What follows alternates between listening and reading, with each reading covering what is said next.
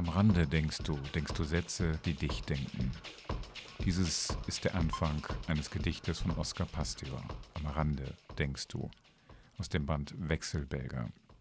Und dieses Gedicht war auch der Anstoß für diese Vorlesung Theorien der Literatur, Ränder. Und ich spreche mit Ulf Stolterfoth über Oskar Pastior, einen Dichter, der 1927 in Hermannstadt in Rumänien, dem heutigen Sibiu, geboren wurde. Anfang 1945 wird er als Angehöriger der deutschen Minderheit in Arbeitslager in die Sowjetunion zwangsdeportiert. Nach seiner Rückkehr nach Hermannstadt arbeitet er als Kistennagler, später dann als Betontechniker. Von 1955 bis 1960 studierte er deutsche Sprache und Literatur an der Universität Bukarest. 1960 ist er dann Redakteur beim rumänischen Rundfunk. Nach einem Studienaufenthalt in Wien kommt er 1968 in die Bundesrepublik und lebte seit 1969 als freier Autor in Berlin. Er war Mitglied der Berliner Akademie der Künste, der Deutschen Akademie für Sprache und Dichtung, des Bielefelder Kolloquiums Neue Poesie und vor allem auch der Werkstatt für potenzielle Literatur Ulipo, OW de Literature Potentielle. Sein Werk setzt sich aus Lyrik zusammen, Lautdichtung, experimentellen Texten, Hörspielen, Übersetzungen und auch Zeichnungen. Oskar Pastius am 4. Oktober 2006 in Frankfurt am Main gestorben, wo er sich anlässlich der Buchmesse aufhielt. Nur wenige Tage später wird ihm posthum der Georg-Büchner-Preis verliehen. Und nach seinem Tod wurde bekannt, dass Oskar Pastior Mitarbeiter der Securitate war, des rumänischen Geheimdienstes, und er, ähnlich wie viele inoffizielle Mitarbeiter der Stasi in der DDR, Ängste, Bekannte und Freunde bespitzelt hat. Das hat natürlich seitdem die Rezeption der Dichtung Oskar Pasteurs nicht unbeeinflusst gelassen, soll uns aber nicht daran hindern, in diesem Gespräch, in dieser Folge von Theorien der Literatur, uns intensiv mit vor allem einem Gedicht, nämlich Am Rande denkst du von Oskar Pasteur, zu beschäftigen. Über Oskar Pasteur spreche ich mit Ulf Stolterwoth, mit dem ich auch schon in der ersten Staffel von Theorien der Literatur gesprochen habe, damals über sein eigenes Werk nun also über Oskar Pasteur.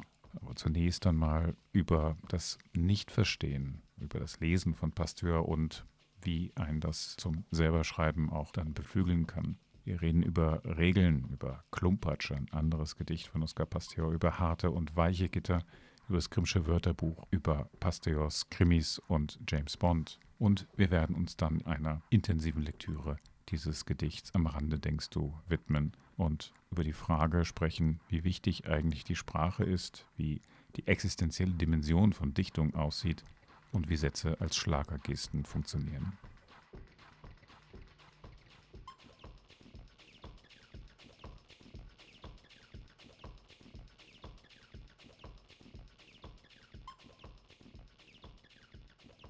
Das Wechselbalgbuch vom Oskar Pastor, das war das erste Buch, das ich hatte von ihm, wenn ich mich nicht ganz täusche. Das habe ich mir 1980 bei Wendelin Niedlich bestellt. Eine Stuttgarter Buchhandlungslegende, der zu mir aber gesagt hat, ich bestelle es dir, aber du wirst es nicht verstehen. So war der zu den jungen Kunden, also nicht sehr unterstützend und auch nicht sehr freundlich, aber zumindest hat er die Bücher bestellt. Und ich weiß nicht, ich habe das, das war an einem Samstag, habe ich das abgeholt, aber jetzt komme ich schon so ins Erzählen, so ist es ja eigentlich nicht gedacht. Aber ich höre auch gleich auf und habe das gelesen am Feuersee im Stuttgarter Westen. Da war es wirklich Hochsommer und sehr, sehr warm. Und bin dann danach, habe das Mittagessen geschwänzt. Ich glaube, da habe ich auch schon mal irgendwo drüber was geschrieben. Und habe das Mittagessen geschwänzt und bin in die Gaststätte Stadtbad am Häslacher, am Häslacher Hallenbad und habe das Buch, glaube ich, dann insgesamt fünf oder sechs Mal gelesen und habe dann ein Bier nach dem anderen getrunken und war zum Schluss sehr glücklich und ziemlich betrunken. Und da denke ich oft, oft zurück an den Tag. Also ich kann das nur mit meiner Erfahrung vergleichen, dass ich, als ich auch in dem Alter war, habe ich mir in einer Buchhandlung in Hildesheim ein Buch gekauft von Arno Schmidt, Der Triton mit dem Sonnenschirm. Gesammelte Essays, Radiodialoge zur englischsprachigen Literatur. Und das eigentlich nur, weil auf dem Cover so eine Grafik war, in der das Konterfei von James Joyce auftaucht. Und ich hatte mir damals schon den Ulysses gekauft, habe das angefangen und wollte eigentlich so anderen gegenüber damit protzen, dass ich jetzt den Ulysses lese, das Buch, das keiner versteht und ich kann es lesen und so, aber ich bin kläglich gescheitert nach wenigen Seiten und dachte, naja, vielleicht hilft mir dieses Buch, wenn da Joyce drauf ist, da steht bestimmt irgendwas drin, dass das mir weiterhilft. Und äh, da ging es mir dann aber genauso mit. Ich war völlig fasziniert davon und das, das war sozusagen für mich die Initialzündung, mich dann danach, also viele Jahre mit Arne Schmidt zu beschäftigen. Aber dieses nicht verstehen können, aber verstehen wollen und dann aber diesen Kipppunkt zu haben, dass es trotzdem faszinierend ist. Äh, du hast mal geschrieben, ich glaube, das war in dieser, dieser Münchner Rede, das Faszinierende eigentlich das nicht verstehen müssen ist. Ja, ich glaube, da geht es auch tatsächlich genau um dieses Buch. Wobei nur noch mal als Nachtrag, so hat der Niedlich das nicht gemeint. Der Niedlich hat gemeint, dass ich zu doof bin, das, mhm. das zu verstehen. Nicht, dass er denkt, die Gedichte seien insgesamt zu komplex, um die verstehen zu können. Aber recht hat er natürlich dann irgendwie doch gehabt. Nein, ich glaube schon, dass die, die Pastio-Gedichte das als ganz großen Vorzug haben, dass man nicht gezwungen wird, sie auf eine konventionelle Art verstehen zu müssen. Oder nicht, man, man muss es nicht mal wollen eigentlich. Ich glaube, man merkt ziemlich schnell, dass andere Sachen den Platz dessen einnehmen, was man normalerweise verstehen nennt. Also dass man ich weiß nicht, vielleicht eher so etwas wie ein, dass da so ein strukturelles Verstehen stattfindet, dass man irgendwann begreift, was er da macht. Ein klassisches Verstehen, das gibt es ja tatsächlich nur bei ganz, ganz wenigen Pasteur-Gedichten. Ist das nicht ein bisschen so, wie man vielleicht jetzt auch, wenn man nochmal auf dieses Alter zurückkommt, also mit 17, wenn man dann irgendwie Musik hört, äh, Musik entdeckt, die sonst niemand aus dem eigenen Freundes-, Bekanntenkreis kennt wo man selber eigentlich auch irgendwie schwer verunsichert ist vielleicht davon. Also was ich, als ich das erste Mal The Fall zum Beispiel gehört habe, ging mir das etwa so. Einmal die Exklusivität und aber auch ja diese Verlockung, dass sich gegen alle Konventionen dieser Hierarchie, des äh, du musst das verstehen und du musst es dann so und so irgendwie einordnen können, sich richtet, dass das eigentlich der Antrieb sein könnte. Ja, wobei ich glaube, da gibt es schon einen Unterschied. Also ich kann mich erinnern, ich habe ziemlich früh eine Platte von Tim Hodgkinson mir gekauft. Splatter heißt die. Und die ist wirklich, also ich weiß nicht, das ist vielleicht die anspruchsvollste Platte, die ich jemals gehört habe. Und mit der habe ich bis heute Schwierigkeiten. Nein, nicht mehr. Ich habe die jetzt so oft gehört. Aber da habe ich nie das Gefühl gehabt, dass ich da jetzt irgendwann drin bin oder so. Die habe ich wirklich manchmal aufgelegt, wenn Leute zu Besuch kamen, wo ich, ja, vor denen ich entweder angeben wollte oder die ich doof fand, damit die schnell wieder gehen.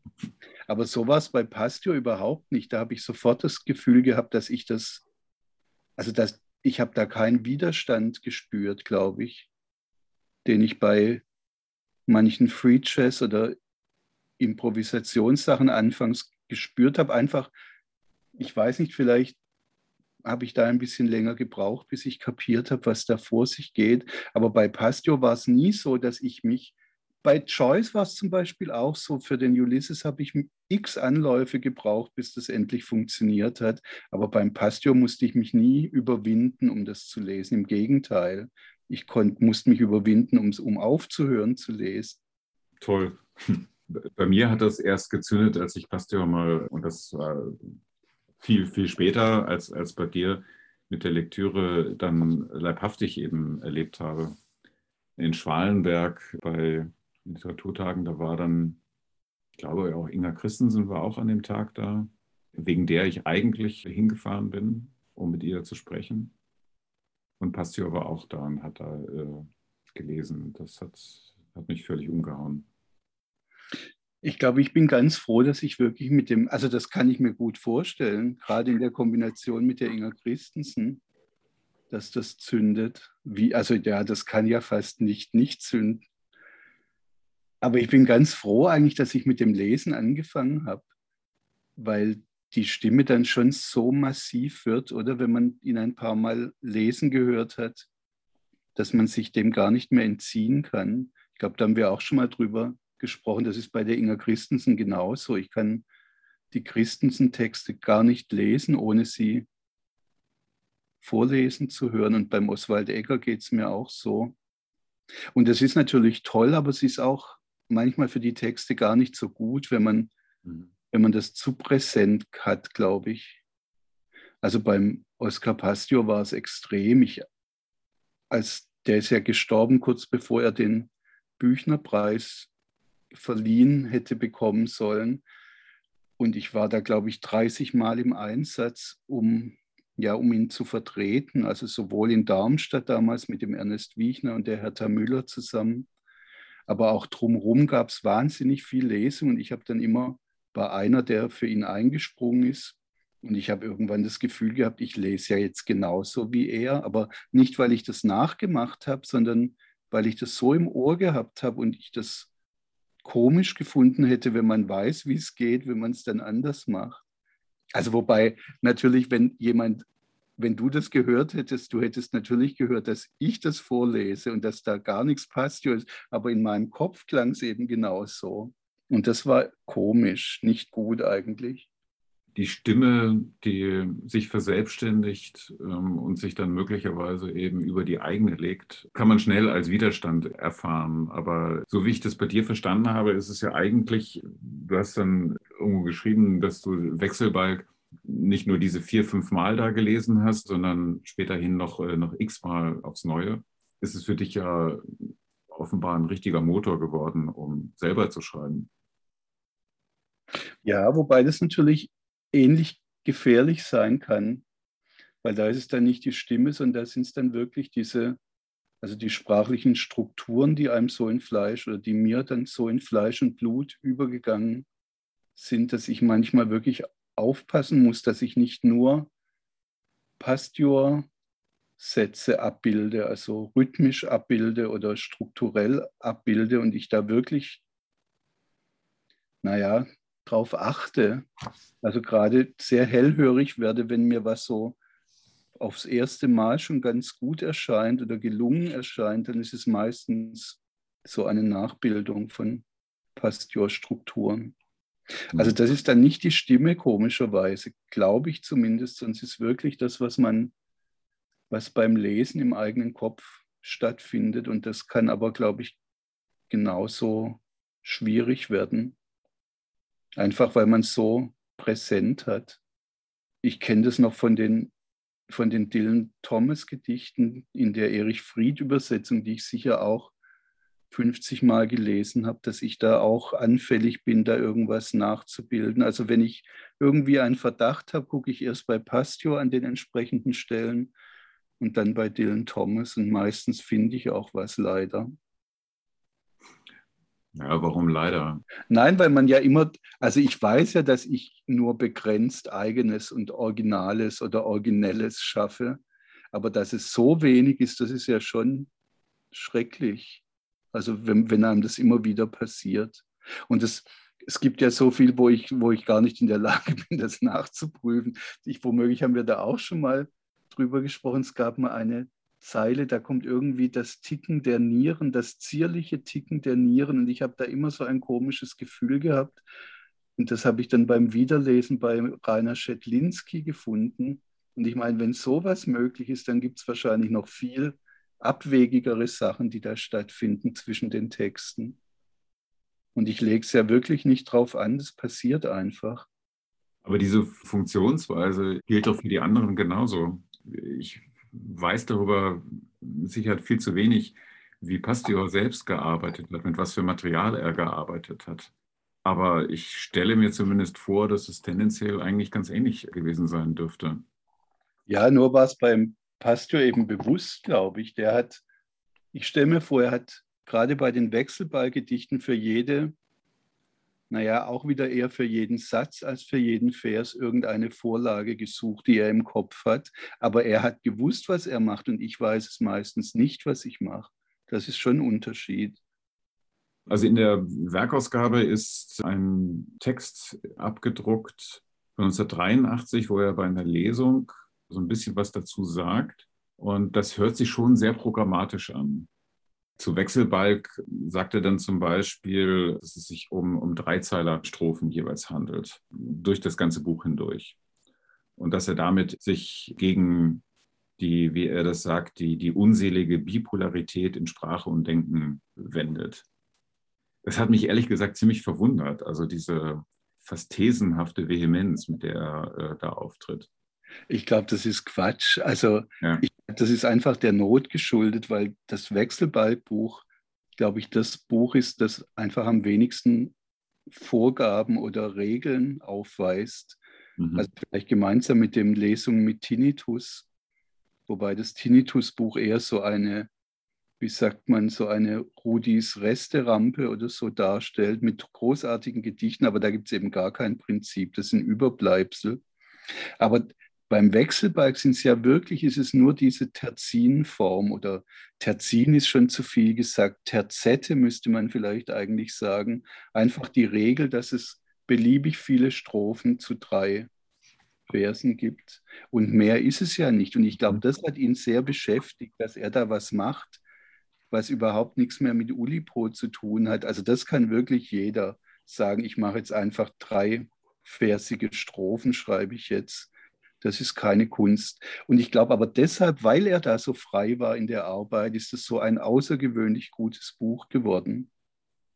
Also wenn man so eine Spanne macht von den Pastio-Büchern und den Wechselbalg als freiestes Buch und vielleicht Palindro das Palindrombuch als das allerstrengste Buch nimmt, als die beiden Extrempunkte, also dann fällt es mir leicht zu sagen, dass mir die Bücher immer besser gefallen, je weniger stark die Regel sich in den Vordergrund spielt.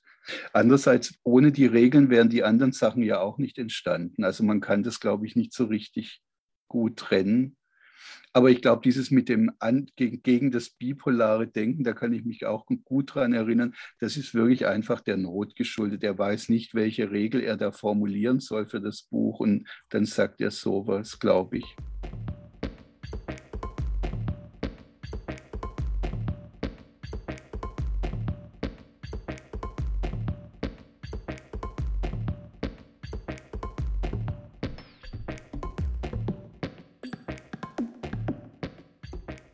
Meine, man könnte ja auch irgendwie mit These, Antithese, Synthese oder so, dann wäre man wieder genau im gleichen, mhm. im gleichen Ding drin. Also es sind auch ein paar Sachen drin, die er dazu sagt, die ich dann schon passend finde. Also gerade was diese Freiheit äh, angeht, die du erwähnt hast, wenn er eben auf den Wechselbalg eingeht und das widersinnige Lachen des, des Wechselbalgs, also den Witz, der eben in diesen Texten auch immer drinsteckt, bei aller Melancholie und eigentlich auch Genauigkeit, die die äh, Gedichte eben auch haben. Im Märchen muss der Wechselbalg, dieser Bengel, in einer der Varianten zum Lachen gebracht werden. Dann löst er sich, dann geht er ab, dann springt er raus aus der Haut. Haarspalterei, Katzbalgerei. Der Digitaldenker soll ausgetrieben werden. Diese Binärpulsare, Bösendorfer, Ja-Nein-Asket und so weiter, bis weit hinter die Pointe. Das demonstriert er ja jedes Mal dass auf jeden Fall er nicht bei diesen Pointen irgendwie stehen bleibt. Nee, im Gegenteil, es gibt manche Gedichte, die sind, wirken fast überdehnt, oder? Mhm. Da ist es schon passiert und dann kommt aber nochmal eine Strophe. Oder also das finde ich auch sehr angenehm, dass er das, ja, dass er nie auf was hinschreibt eigentlich. Und die Wechselberger hätten sich angeboten, eigentlich das zu tun, und nicht mal da macht er es. Also im Zweifel macht er wirklich, dann hängt er einfach noch eine Strophe dran. Also wenn die jetzt wirklich immer mit dem Donnerschlag aufhören würden, die Gedichte, dann das wäre nicht gut. Dafür gibt es viele kleine Donnerschläge im Verlauf des, der Texte. Und manchmal, also ich weiß noch, wie fassungslos ich war beim ersten Lesen, dass ihm immer noch was einfällt und man denkt, so, und jetzt ist aber wirklich, das muss doch jetzt, jetzt muss gut sein, da kann doch jetzt nichts mehr kommen. Und dann fällt ihm nochmal was ein und nochmal was.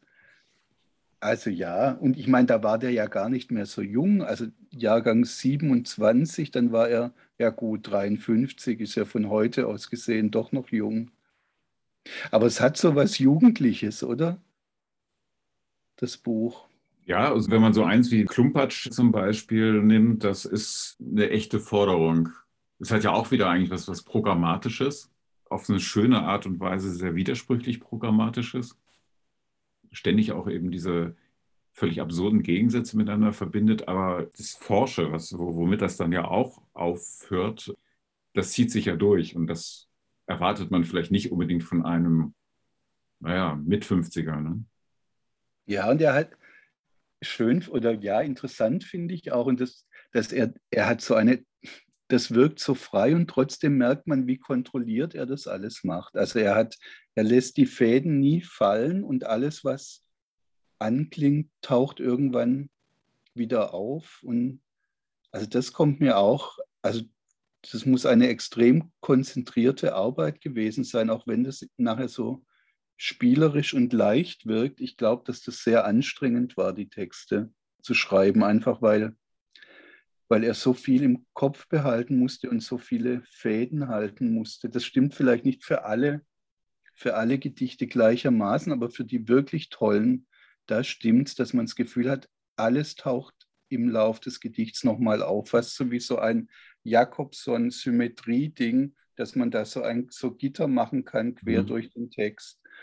Und das ist auch was, ja, was man, ich denke manchmal, wenn man älter wird, das verliert man auch die Fähigkeit ein bisschen für so komplexe Systeme. Das ist jetzt vielleicht Quatsch, aber mir kommt so vor. Hättest du Lust, mal dieses Krumpatsch-Gedicht vorzulesen? Ja, das kann, mache ich gern. Klumpatsch. Ungern und forsch aus Technik und Wissen geboren, sprunghaft erloschen im Hinblick vor jeder Beziehung, was du auch tust, tu es im plumpen Bereich und denk an die Frösche. Auch Wirbelströme irren, gib dem Fett einen Auslauf, sei Vorsehung und Seide, wenn du kannst, doch gib Acht auf diese dummen Ratschläge. Der Mond auf seine Art hat keinen Appetit. Habe dessen ungeachtet Seife im Ohr, vernachlässige dein Nagelbett, greif ungeschickt nach jenem grauen Papier, wenn angesichts einer feuchten Gehirngrube dein Gestirn in Phasen geht, blau, gelb, rot und andersfarben, auch metallblöde, zeig, was du nicht kannst und klump dich breit auseinander. Glühen kannst du noch immer. Mach aus deinem unterentwickelten Hehl keine Herzfaust und aus den Eierschalen keinen Schraubstock. Gescheitelt werden im dreckigen Wetter, das sollst du. Tu es im falschen Bereich, scheu keinen Matsch, sei eine menschliche Enttäuschung in plumper Hinsicht. Galvanisch und pieslig geboren, von der Seite erloschen, was du auch tust, tu es dick und klitschig, ungern und forsch. Wundervoll. Jedes Mal, wenn ich es lese, denke ich bei in der dritten Strophe, habe dessen ungeachtet, ob da nicht besser wäre, habe des ungeachtet Seife im Ohr. Das ist die einzige Kritik, die ich habe. Ansonsten ist es vielleicht wirklich mein Lieblingsgedicht. Das ist eine Silbe zu viel, ja. Ja. Vor allem, wenn sich so leicht lösen lassen würde. Mhm. Aber man darf am größten ja eigentlich nicht kritisieren. Hm. Also das war so ein Gedicht, da war es wirklich um mich geschehen. Da habe ich gedacht, wie kann man denn so ein gutes Gedicht schreiben? Und was ist es, was, was so gut ist daran? Also zum einen hat so was traumwandlerisch ist das falsche Wort, aber man hat das Gefühl, das kann nicht abstürzen. Er kriegt es hin. Er schafft es. Egal wie lange das jetzt noch dauert, das wird nicht das wird nicht abstürzen oder er wird, das wird auch nicht langweilig. Manchmal habe ich eh das Gefühl, dass sich so an der ersten, am ersten Vers oder am zweiten Vers schon so viel entscheidet, ob das was wird oder ob es nichts wird. Man könnte oft, glaube ich, einfach aufhören, wenn man merkt, dass es keinen kein Wert hat. Aber das gilt für Theorie bei mir zumindest noch viel mehr. Da merke ich gleich am Anfang, oh Gott, das wird ja nie was. Wenn es so anfängt, das kann nichts werden. Und das andere ist, dass er, er nimmt rhythmisch die Sachen immer wieder auf, aber er, das ist halt modifiziert irgendwie und er bringt andere Bezugssysteme ins Spiel.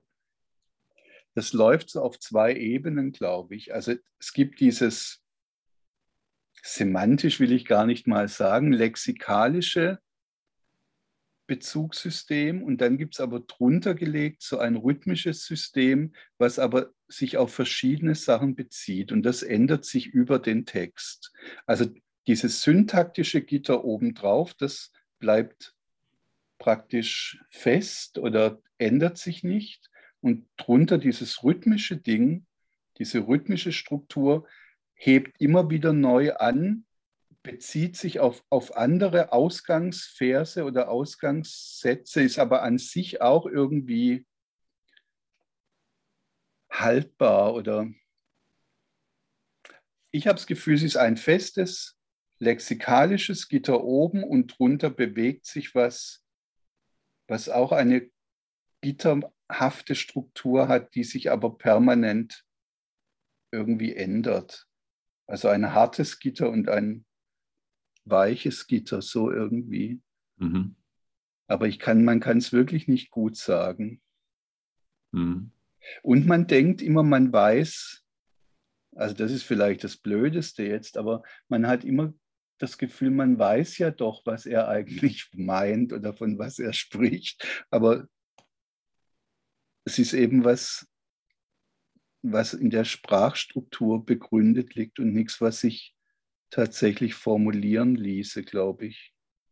Das klingt jetzt so, so mysteriös und geheimnisvoll, das ist es eigentlich gar nicht. Oder das ist ja, wir versuchen ja nur unsere Reaktion zu beschreiben, die, ja, ja, ja, klar. wenn man das liest.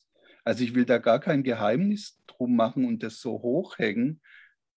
Es ist nur nicht mal einfach zu beschreiben, was man empfindet, wenn man es liest. Mhm.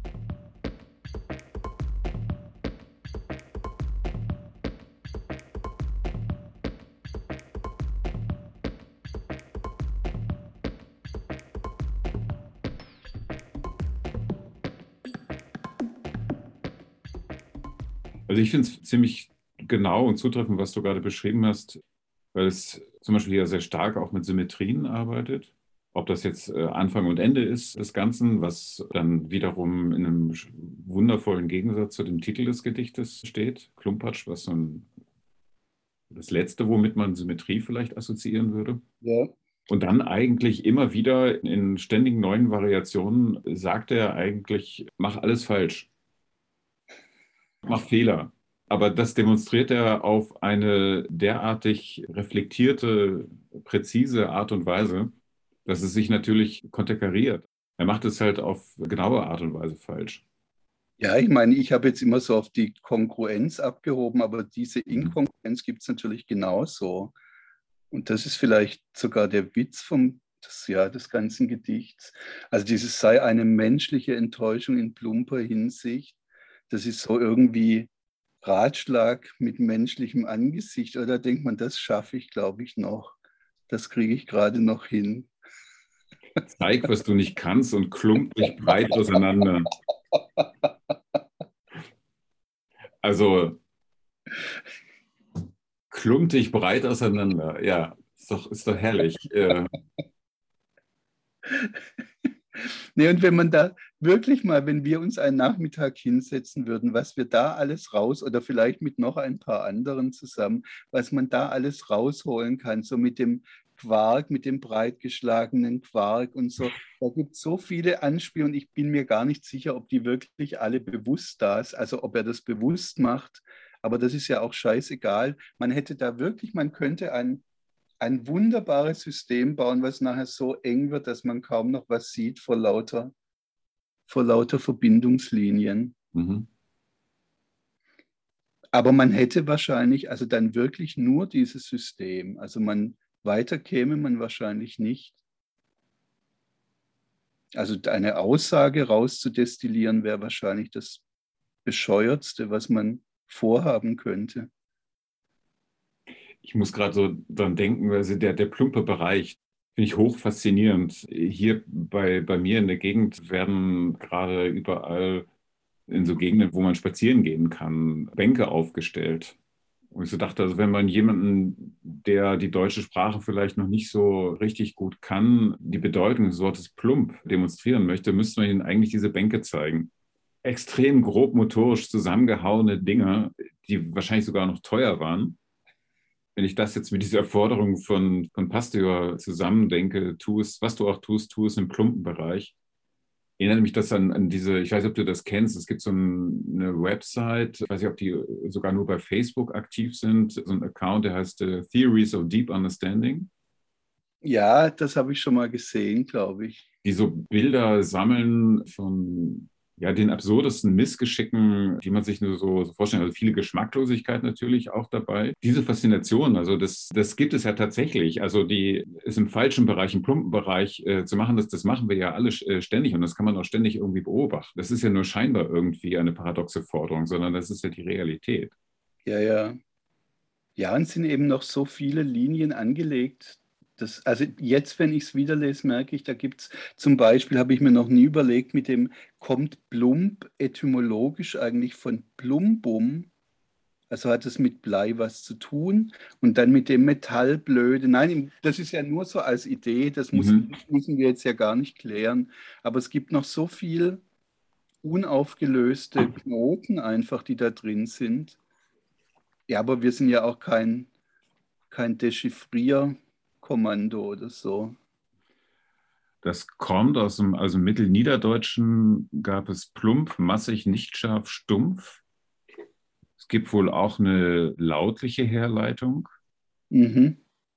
Ja, das kann man sich ja vorstellen. Aber Plumbum wird hier zumindest im etymologischen Wörterbuch nicht Das wird also zumindest gibt es wohl Quellen bis aus dem 15. Jahrhundert, die tatsächlich diese Bedeutung des, des äh, groben, unbeholfenen, schwerfälligen meinen. Ja, vielleicht wäre dieser Wechsel von B nach P auch ganz komisch. Plumpsen. Plumps, ja, der, der ja, Plumps ja, gibt es auch schon sehr, sehr früh als. Aber man könnte es ja behaupten. Was ich gar nicht wusste, es gibt auch noch die Interjektion plump mit P am Ende und das Verb plumpen. Aha. Daraus ist dann Plumpsen geworden, aber es hieß erst Plumpen. Damit hätte Passia vielleicht auch noch was machen können. Vielleicht gibt es das auch schon längst. Hast du da jetzt nachgeguckt? Im Krim oder wo? Äh, nee, das ist hier dieses etymologische ah, ja. Buch des Deutschen. Das ist mal bei DTV erschienen, ist aber, also es ist aus dem Akademieverlag. Also ich glaube, das sind Ostberliner Linguisten gewesen, die das ja. erarbeitet haben. Nee, ich habe nur den Kluge und, und den Grimm halt. Ja, ja, aber Grimm könnte man wahrscheinlich auch noch mal gucken. Aber das habe ich nur noch digital und jetzt keine Lust nachzugucken. Das ich habe das, ich habe es immer, das habe ich von dir mal geschenkt bekommen, weißt du das noch? Das ist schon ewig her. Diese, zumindest. Diese CD oder? Ja, also ja. CD-ROM mit diesem, ja. das ist sicher schon Aha. 20 Jahre her. Und jetzt habe ich letztes Jahr habe ich den gedruckt bekommen, weil eine Übersetzerin oder ihr Mann, die kommen mit ihrem Platz nicht mehr klar. Und jetzt steht da, ich gucke da jetzt direkt drauf. Aha. Und ich, ich hatte das mal, ich habe mir das mal in Braunschweig mit Antiquariat ersteigert. Das war wirklich bei einer Auktion total billig. Und damals haben wir das auf Fahrrädern in Kartons dann irgendwie nach Hause gekarrt und, und in den fünften Stock hochgetragen. Ich habe das aber vor einigen Jahren habe ich es äh, abgestoßen, weil ich einfach, einfach Platz brauchte. Ja, ich benutze es auch nicht so oft, aber ich bin trotzdem froh, dass ich es habe. Ja. Mittlerweile kann man ja auch online zugreifen, oder? Ja, ja, genau. Das ist alles verfügbar jetzt und es geht dann, dann doch irgendwie etwas schneller. Aber so schön äh, ist es dann trotzdem mal zumindest in die ersten Bände reinzugucken. Ich habe mit den, den letzten Bänden habe ich manchmal so meine Schwierigkeiten, das wäre nochmal eine ganz eigene Geschichte. Ja, allerdings. Über das Blut- und Boden-Vokabular, was so in den, in den letzten Einträgen manchmal auftaucht, das ist äh, ziemlich grauslich. Andererseits, ich habe einen Donsai von 1938, der auch also sehr geprägt ist schon durch das ganze Nazi-Zeug. Und das ist eigentlich sehr interessant, muss ich sagen. Ich bin froh, dass ich den habe. Mhm. Aber ich meine, der Grimm ist natürlich was anderes. Da kann man nicht sagen, jetzt kaufe ich mir einen von 2013 oder so. Beim Donsaft ist es ja ohne weiteres möglich. Ja, beim Grimm ist es ein Problem, das finde ich auch. Das war übrigens beim Oscar auch, stand direkt neben dem Schreibtisch der Grimm. Also wir haben damals die Wohnung auch aufgelöst und das waren, also er hat gar nicht so wahnsinnig viele Bücher gehabt, sehr, sehr viel Krimis. Mhm. Es gab auch so einen Krimi-Tauschkreis, da waren zum Schluss auch ich und meine Frau, die Annette, mit drin. Und da hat er hinten in, in die Krimis immer reingeschrieben, Oskar passt ja 26.04.1979 oder so, weil er immer Angst gehabt hat, er liest den sonst nochmal. Nein, aber er hat gar nicht so wahnsinnig viel Bücher gehabt, aber eine große, so eine Art Handbibliothek. Und der Grimm war sicher das, was, also so wie die Bücher aussahen und wie das auch kommentiert und annotiert war, war wahrscheinlich das, was er am meisten benutzt hat, würde ich sagen. Das finde ich immer wieder überraschend. Aber liest du auch Krimis? Oder? Also früher exzessiv, aber jetzt so, ich habe irgendwann mal aufgehört. Also so wie ich auch nicht mehr ferngucken kann, fällt mir auch das Krimi-Lesen irgendwie schwer. Mhm. Aber es hat auch was damit zu tun, wenn ich anfangen würde, würde ich das wahrscheinlich wieder so machen wie früher, dass ich nächtelang durchlese. Das ist eigentlich eher eine Schutz, Schutzmaßnahme, glaube ich, dass ich aufgehört habe. Aber die Annette ist noch schlimmer. Also die hört dann wirklich erst auf, wenn sie zur Arbeit muss am nächsten Morgen. Krimis lesen habe ich noch nie fertig gebracht. Es, es langweilt mich unendlich. Während ich zum Beispiel sehr, sehr gerne gute Thriller gucke, auch Serien oder so, wenn sie, wenn sie gut gemacht sind oder sowas, total gerne, aber lesen würde ich das nie. Ich habe mal irgendwann, ich auch irgendwie diese ganzen James Bond-Filme rauf und runter gesehen habe, mal versucht von Ian Fleming äh, was zu lesen. Das ist unerträglich, oder? Furchtbar, ganz ja, furchtbar. Ja. Also dagegen, wenn, wenn, man vor allen Dingen so den frühen James Bond-Filmen irgendwie Chauvinismus, Sexismus davor wirft, da, das ist ja nichts gegen die Bücher. Also ich habe nur eins mal gelesen als Bub, das fand ich damals schon doof, aber ich habe mich mit den Filmen auch nie so richtig anfreunden können. Aber heute gibt es ja den neuen, den letzten Daniel Craig, oder? Genau, der läuft heute an. Ja. Am 30. September. Können wir an dieser Stelle festhalten, dass wir, dass wir heute am 30. September über James Bond und Oscar Pasteur sprechen. und wir versprechen uns beide, dass wir da heute Abend noch ins Kino gehen, oder? Am Rande denkst du. Am Rande denkst du, denkst du Sätze, die dich denken. Du denkst, sie denken dich. In deinen Sätzen bist du an ihrem Rand. Du bist eine Anrandung von Sätzen, die dich an den Rand stoßen, Gegensätzen, und auch an denen wandelst du entlang. Sätze, die dich gegensätzlich denken, wandeln dich an und denken Gegensätze, die du nicht denkst. An deinen Tatbeständen kommst du nicht vorbei. Es sind seltsame Sätze. Du kannst an sie denken, sie denken nicht an dich. Sie denken dich seltsam am Rande. Du bist eine Anwandlung von ihnen, die an Gegensätzen nicht vorbeikommen. Am Rande der Sätze in denen du bist, liegst du noch ganz am Rand, wenn du darüber hinaus denkst. Auch sie denken dich hinüber, doch an ihren Tatbeständen kommen sie nicht vorbei. Es sind nur Sätze, die nur denken können. Du denkst, sie denken dich, sie denken, du denkst sie. Es ist eine Verschwörung an den Sätzen, die dich nicht abwerfen können, die du nicht abwerfen kannst ein Inzest. Am Rande des Denkens, solange du denkst, liegst du in Sätzen, Ansätzen, noch kann dich keiner über den Rand verstoßen, den du nicht denkst. Seltsam, du bist nur in Sätzen, in Sicherheit, die dich wiegt, und nur in Sätzen in Freiheit, aber in welcher? Also mich hat dieses Gedicht am Rande, denkst du, enorm bewegt. Es hat mich in tiefe Melancholie gestoßen. Ich habe mich gefühlt, als würde ich mich äh, ständig im Kreis drehen. Und Gleichzeitig aber bin ich mir ziemlich sicher, dass es exakt das formuliert, was ich mit, einem, mit dieser Vorlesung Theorien der Literatur eigentlich verfolge. Das ist seine eigene Theorie formuliert, aber eine Theorie, die schon vor dem Schreiben besteht, die aber auch danach besteht, ohne dass man sie wirklich formulieren könnte, ohne das Gedicht. Ja. Es ist auch ein Labyrinth, was er, was er aufmacht. Das kommt vielleicht auch noch dazu. Es äh, hat tatsächlich eine, wir haben eben bei dem Klumpatsch von Symmetrie gesprochen. Hier würde ich eher von so einer zirkulären Struktur eigentlich sprechen.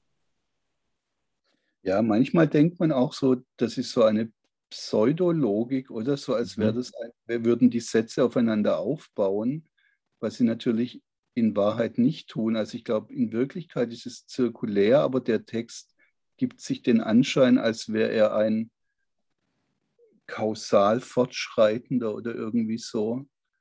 Es ist eher zirkulär, wie so ein Uroboros zirkulär ist. Also das Gedicht speist und frisst sich gleichzeitig immer. Ja, ja, ja.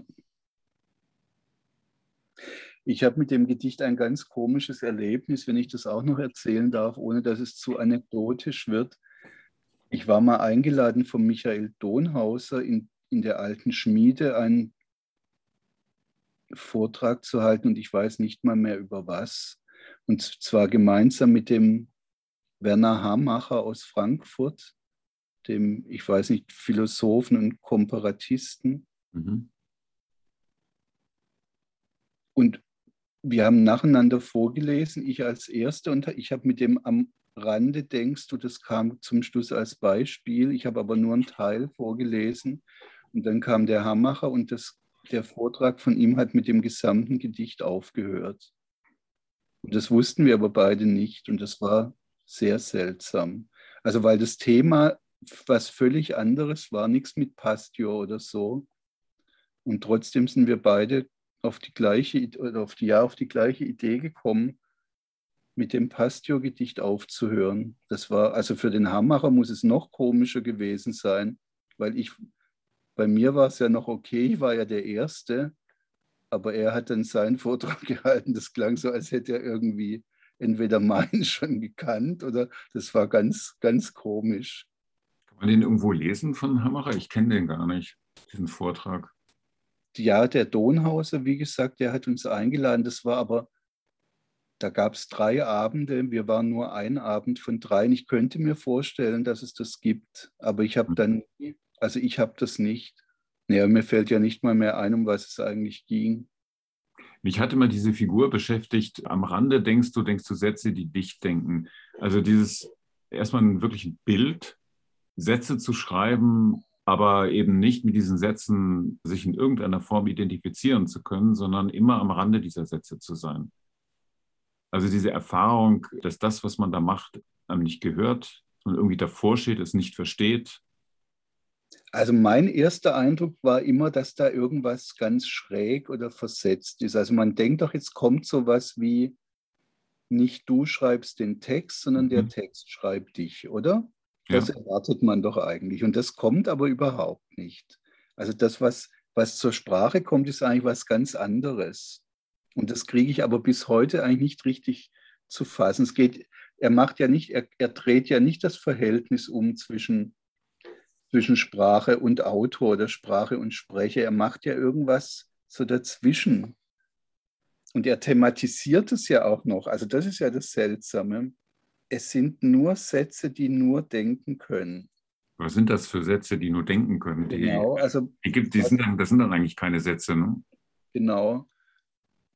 Also dass Sätze sich selbst schreiben oder das, das sind wir irgendwie gewohnt zu denken oder vielleicht sogar anzunehmen. Oder ich nehme das an, dass vielleicht der Satz sich eher selber schreibt, als, als dass ich den schreibe. Das ist irgendwie nichts Neues. Aber dass die Sätze mich denken, ich glaube, sie denken ja sich und mich, beides, wenn ich es richtig verstehe.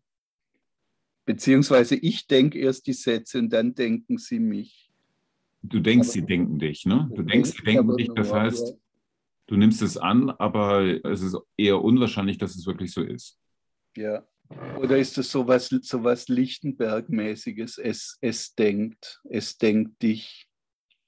Er sagt ja einmal, da wird er dann ein bisschen konkreter, schon ziemlich am Anfang, in deinen Sätzen bist du an ihrem Rand. Ja. Du bist eine Anrandung von Sätzen, die dich an den Rand stoßen. Was ist eine Anrandung von Sätzen? Also, das ist ja wie so eine Kontur, ne? Wenn man irgendwas skizziert und es nicht ausmalt, nicht ausfüllt. Ja. Sondern Sätze sind dann eigentlich nur die Umrisse, aber es ist nicht, auch nicht wirklich stabil, es ist kein, keine feste Konstruktion, sondern. Ja, und ich meine, also das Wort Anrandung macht es ja nochmal ganz komisch. Also da denkt man ja doch eigentlich an sowas wie Brandung oder an irgendwas, was an, so anrollt und dich an den Rand stößt. Aber man selber ist ja, also man wird ja nicht, man, man ist es ja schon.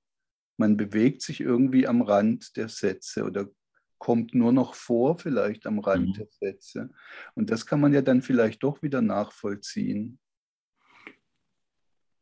Ich weiß nicht, ob du das kennst. Thomas Schestak, der hat mal vor Jahren die Theorie de la Démarche von Honoré de Balzac äh, übersetzt und dann noch mit einem ausführlichen eigenen Text eben versehen. Ich glaube, das ist sogar in dieser Edition per Procura erschienen damals. Mhm. Und ich fand in der Übersetzung noch mal viel deutlicher, als das es existiert noch irgendeine andere deutsche Übersetzung, die älter ist. Da macht Balzac dieses Bild auf von einem Abgrund und sagt dann, stell dir vor, du stößt auf einen Abgrund und ein Wissenschaftler würde sich jetzt eine Leiter besorgen, hinabsteigen, alles genau vermessen, wieder hochkommen und seine Ergebnisse verkünden. Ein Idiot, ein Wahnsinniger würde an den Rand kommen, hinunterfallen und wäre, wäre verloren. Und der Künstler, der Dichter würde eben an diesem Rand entlang gehen, äh, von diesem Abgrund, kein Geländer oder dergleichen anbringen, sondern immer mit dem Risiko, dort weitergehen, abzustürzen. Aber er würde genau an diesem Rand entlang gehen. Und so ähnlich kommt mir das vor, das, was Pasteur hier aufmacht. Du bist eine Anrandung von Sätzen, ja. die dich an den Rand stoßen. Und Gegensätzen und auch an denen wandelst du entlang. Sätze, die dich gegensätzlich denken, wandeln dich an.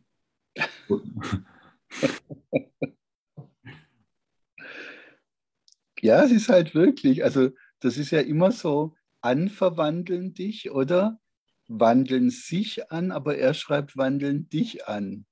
So wie. Wandel mich hier nicht so an. Ja, genau. Mit deinen Sätzen. Mit deinen gegensätzlichen Sätzen. Und denken Gegensätze, aber jetzt die du nicht denkst. Warum jetzt auf einmal nicht? Ja gut, weil man wahrscheinlich nicht die Gegensätze denkt, sondern die Sätze denkt. Ich finde auch dieses mit dem Rand ganz seltsam. Also das tut doch so, als sei das, also Rand scheint doch irgendwie definiert zu sein. Das müsste man ja also fast sehen können, wenn, wenn sich sehen ließe. Und gleichzeitig ist es aber völlig unklar, was es mit dem Rand auf sich hat, ob das der Rand zwischen Sprache und Welt ist oder der zwischen Ich und Nicht-Ich oder was es mit diesem Rand auf sich hat. Es gibt bei, bei, das ist jetzt vielleicht völliger Quatsch, aber bei Charles Olsen gibt es so immer diese blöde Küstenlinie oder nicht, nicht die Küstenlinie, sondern die, also da, das Meer, was anbrandet und dauernd spricht er von dieser Linie und ich, da verstehe ich auch nie, was will er denn mit dieser Linie eigentlich?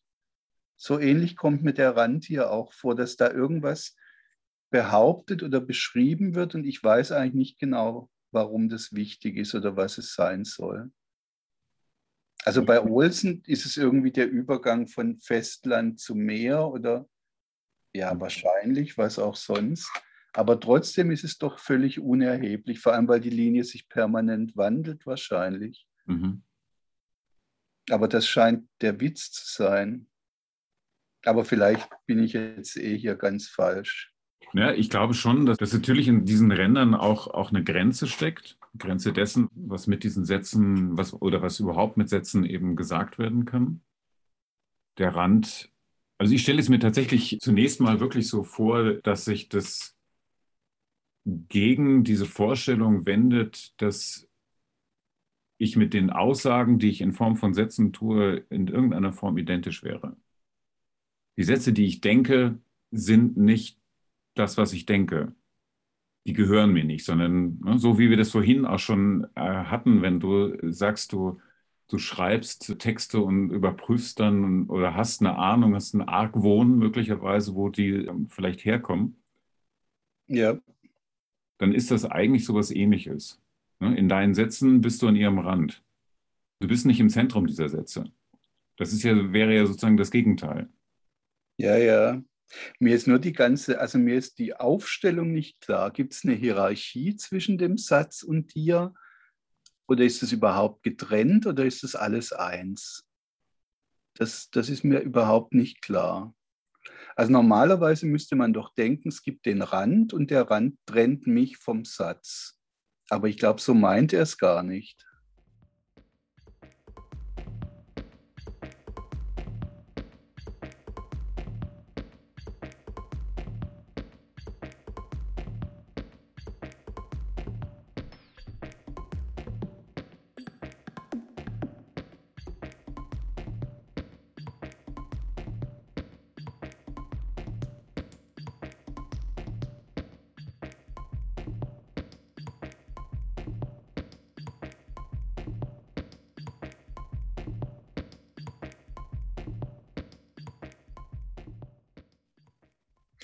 In deinen Sätzen bist du an ihrem Rand. Es scheint irgendwie doch eine Sache zu sein.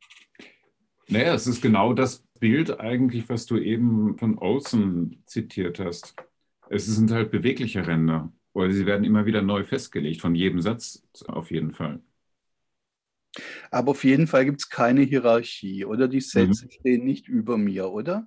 Nein, so würde ich es auch, so würd auch nicht verstehen. Und das würde man ja normalerweise, glaube ich, denken, wenn man so einen Text liest. Aha, da relativiert einer die eigene Person und sagt, der eigentliche Herrscher ist ja doch die Sprache oder der Satz. Und das passiert eben nicht. Und ich glaube, deshalb kriegt man so schwer zu fassen, weil man immer wieder denkt, er muss es aber doch eigentlich so meinen, dass die Sprache irgendwie wichtiger ist als alles andere.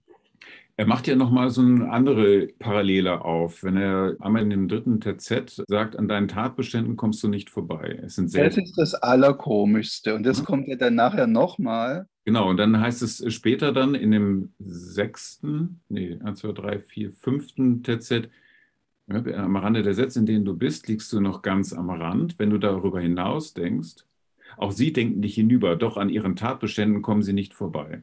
Ja. Also es gibt einmal die, deine eigenen Tatbestände und es gibt die Tatbestände der Sätze. Genau, und das wird aber irgendwie parallel gesetzt, nur mit vertauschten Rollen.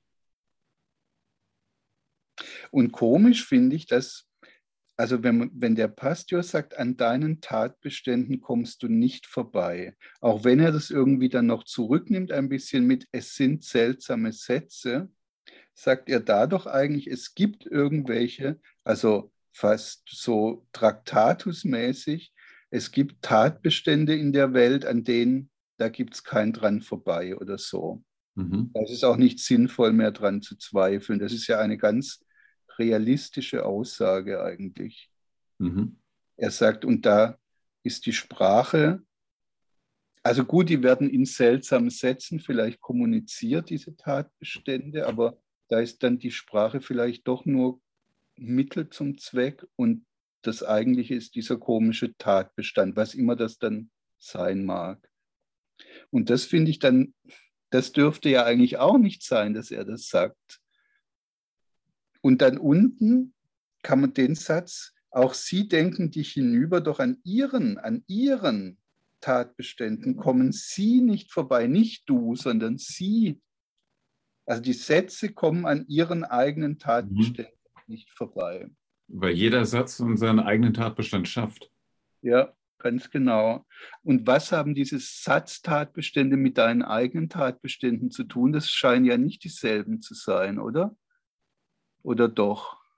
Wenn da steht, an deinen Tatbeständen kommst du nicht vorbei, es sind seltsame Sätze, dann könnte dieses, diese seltsamen Sätze ja genau diese Tatbestände meinen. Ne, also die, Tat, äh, die, ja, die ja. seltsamen Sätze, die du formulierst, die du sprichst, schreibst und so weiter, die du denkst, die schaffen Tatbestände. Und das sind dann wiederum Tatbestände dieser Sätze. Naja, aber es, das, man könnte es doch auch so lesen, es gibt diese Tatbestände, nämlich Dinge, die dir widerfahren sind und die kommen in seltsamen Sätzen daher, nämlich wenn du die Tatbestände formulierst in irgendeiner Weise. Das ja. wäre eine ganz traditionelle, traditionelle Vorstellung. Und ich finde das die naheliegendere Lesart, auch wenn mir deine Lesart, glaube ich, die sympathischere wäre. Was sagt er dazwischen, zwischen diesen Stellen, wo er von den Tatbeständen ja, redet? Ja. Du kannst an sie denken, sie denken nicht an dich. Die Tatbestände oder die Sätze denken nicht an dich? Hm. hm. Du kannst an sie denken, an deinen Tatbeständen. Du kannst an die ja, in dem Fall ist beides möglich. Ne? Du kannst an die äh, Tatbestände äh, denken, du kannst an die Sätze denken. Ja, aber das ist, glaube ich, genau der Unterschied zwischen den beiden Lesarten. Wenn man mhm. an die Sätze denkt, ist es deine Lesart, die vielleicht dadurch ein bisschen näher liegt, weil das Sätze das zweite, also näher am, als Bezugwort, Bezugswort liegt. Wenn man die Tatbestände denkt, wäre es meine Lesart, glaube ich. Mhm oder meine Lesart, das, was ich die naheliegendere Lesart finde. Guido, ja, verstehst du, was ich meine? Ja, ja, absolut. Und dann kommt ja nochmal seltsam. Du kannst an sie denken, sie denken nicht an dich, sie denken dich seltsam am Rande. Ja. Die seltsamen Sätze. Ja. Du bist eine Anwandlung von ihnen. Ne? Jetzt ist es nicht mehr eine Anrandung, jetzt ist es eine Anwandlung die an Gegensätzen nicht vorbeikommen. Du bist eine Anwandlung von ihnen, die an Gegensätzen nicht vorbeikommen. Also du, dieses Du wäre dann ja eigentlich das, das Subjekt, das Sätze spricht, das Sätze denkt und die Sätze kommen an Gegensätzen nicht vorbei. Also es gibt immer diese seltsamen Gegensätze.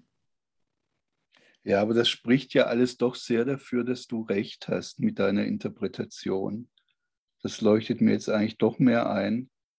Ich meine, dass man das anders lesen kann, das, damit spielt er ja eh die ganze Zeit. Ja. Aber das scheint mir jetzt die schlüssigere Lesart zu sein. Weil sonst müsste man ja sich überlegen, dass die Tatbestände, dass die Tatbestände dich seltsam am Rande denken. Und ich glaube, das ist Quatsch. Das, können, das kann sich nur auf die Sätze beziehen. Wenn überhaupt. Ach, ich glaube, das gar ja. nicht so, ist es, glaube ich, gar nicht so wichtig, ob der eine oder andere Bezug jetzt richtig ist, denn ja. genau damit spielt er ja. Ich meine, das wäre eh auch eine Möglichkeit, dass man sagt, er führt da ein großes, er brennt da ein Feuerwerk ab und was wir draus machen, ist unsere Sache, aber es gibt keine vorgegebene Lesart. Ja, wir, wir, irren gerade, versuchen irgendwie, indem wir das kleinteilig angehen, aber dennoch irren wir in diesem Labyrinth herum. Das aber eigentlich interessanterweise, finde ich, so eine Mischform äh, von, von Labyrinth-Typen ist. Also es gibt ja irgendwie einmal dieses minoische Labyrinth, wo man eigentlich nur so einen, einen verschlungenen Pfad hat, in dem man ein bisschen die Orientierung insofern verliert, dass man nicht mehr weiß, wo Norden, Süden, Westen, Osten ist. Aber eigentlich gibt es nur einen Weg. Mhm. Und dann gibt es eben dieses netzwerkhafte Labyrinth mit Verzweigungen und äh, Sackgassen und, und so weiter. Und diese beiden labyrinthischen Typen sind hier eigentlich übereinander gelegt, denn die Melodie dieses Gedichtes funktioniert ja schon wie, wie ein Weg.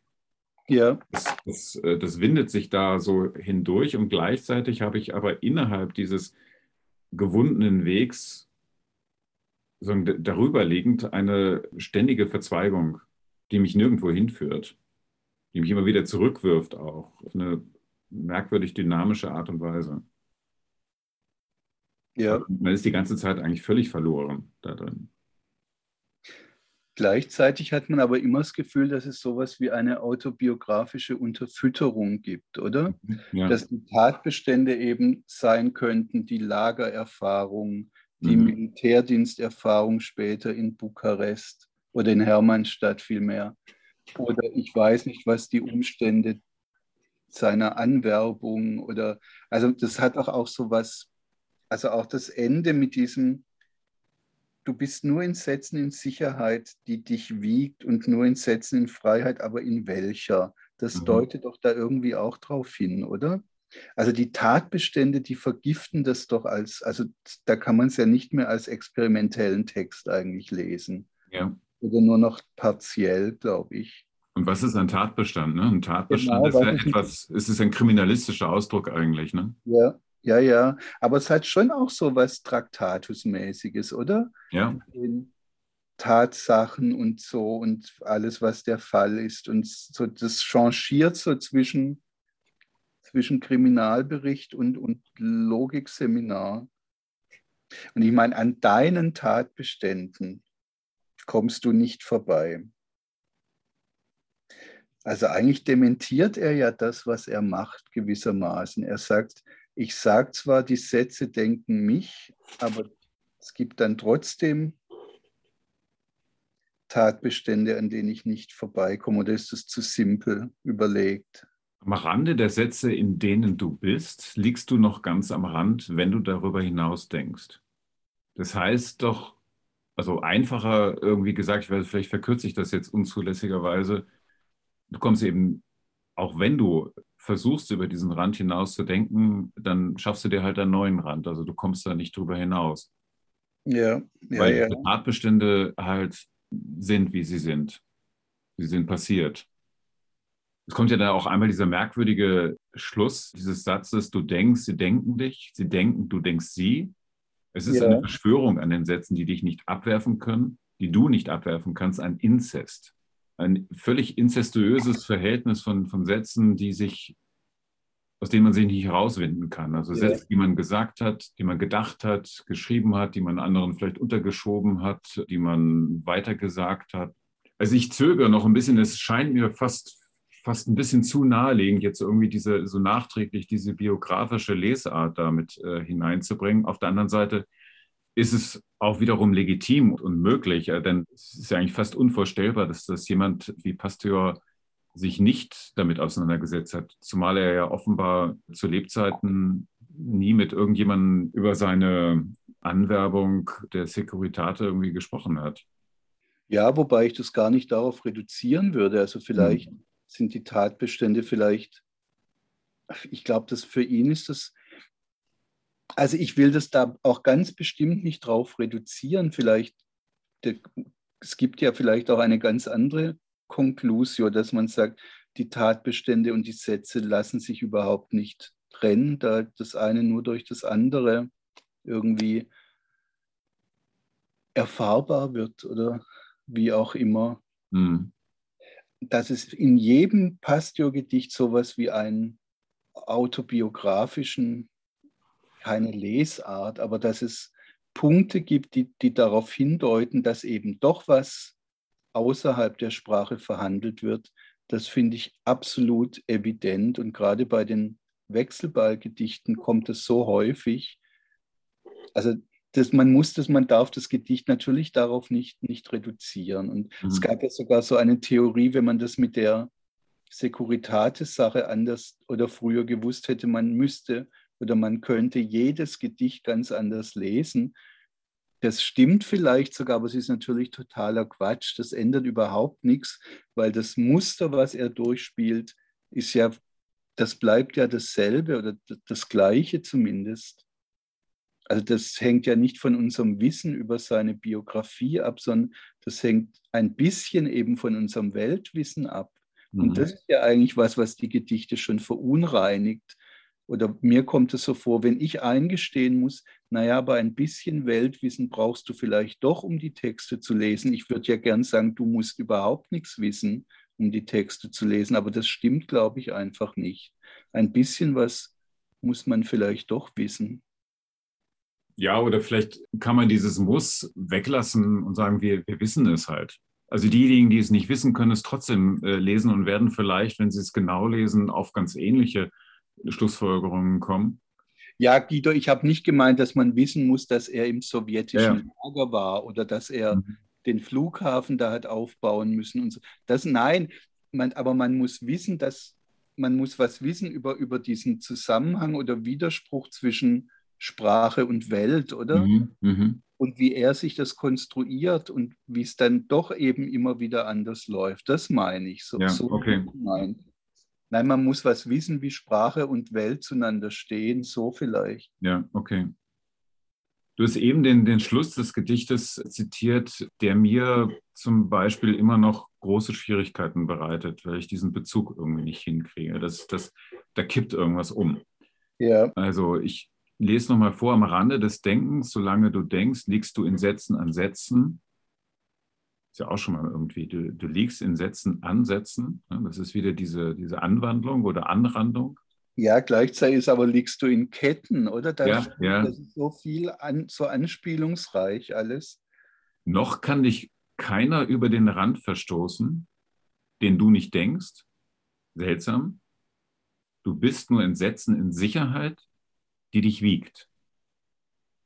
So, und da, da kippt es für mich irgendwie. Du bist nur in Sätzen in Sicherheit, die dich wiegt wo ich irgendwie dachte, dieser Relativsatz, der müsste sich doch eigentlich auf die Sätze äh, beziehen, also die dich wiegen. So, ne? Äh, du bist nur in Sätzen in Sicherheit, die dich wiegen, aber du bist nur in Sätzen in Sicherheit, die dich wiegt und nur in Sätzen in Freiheit, aber in welcher?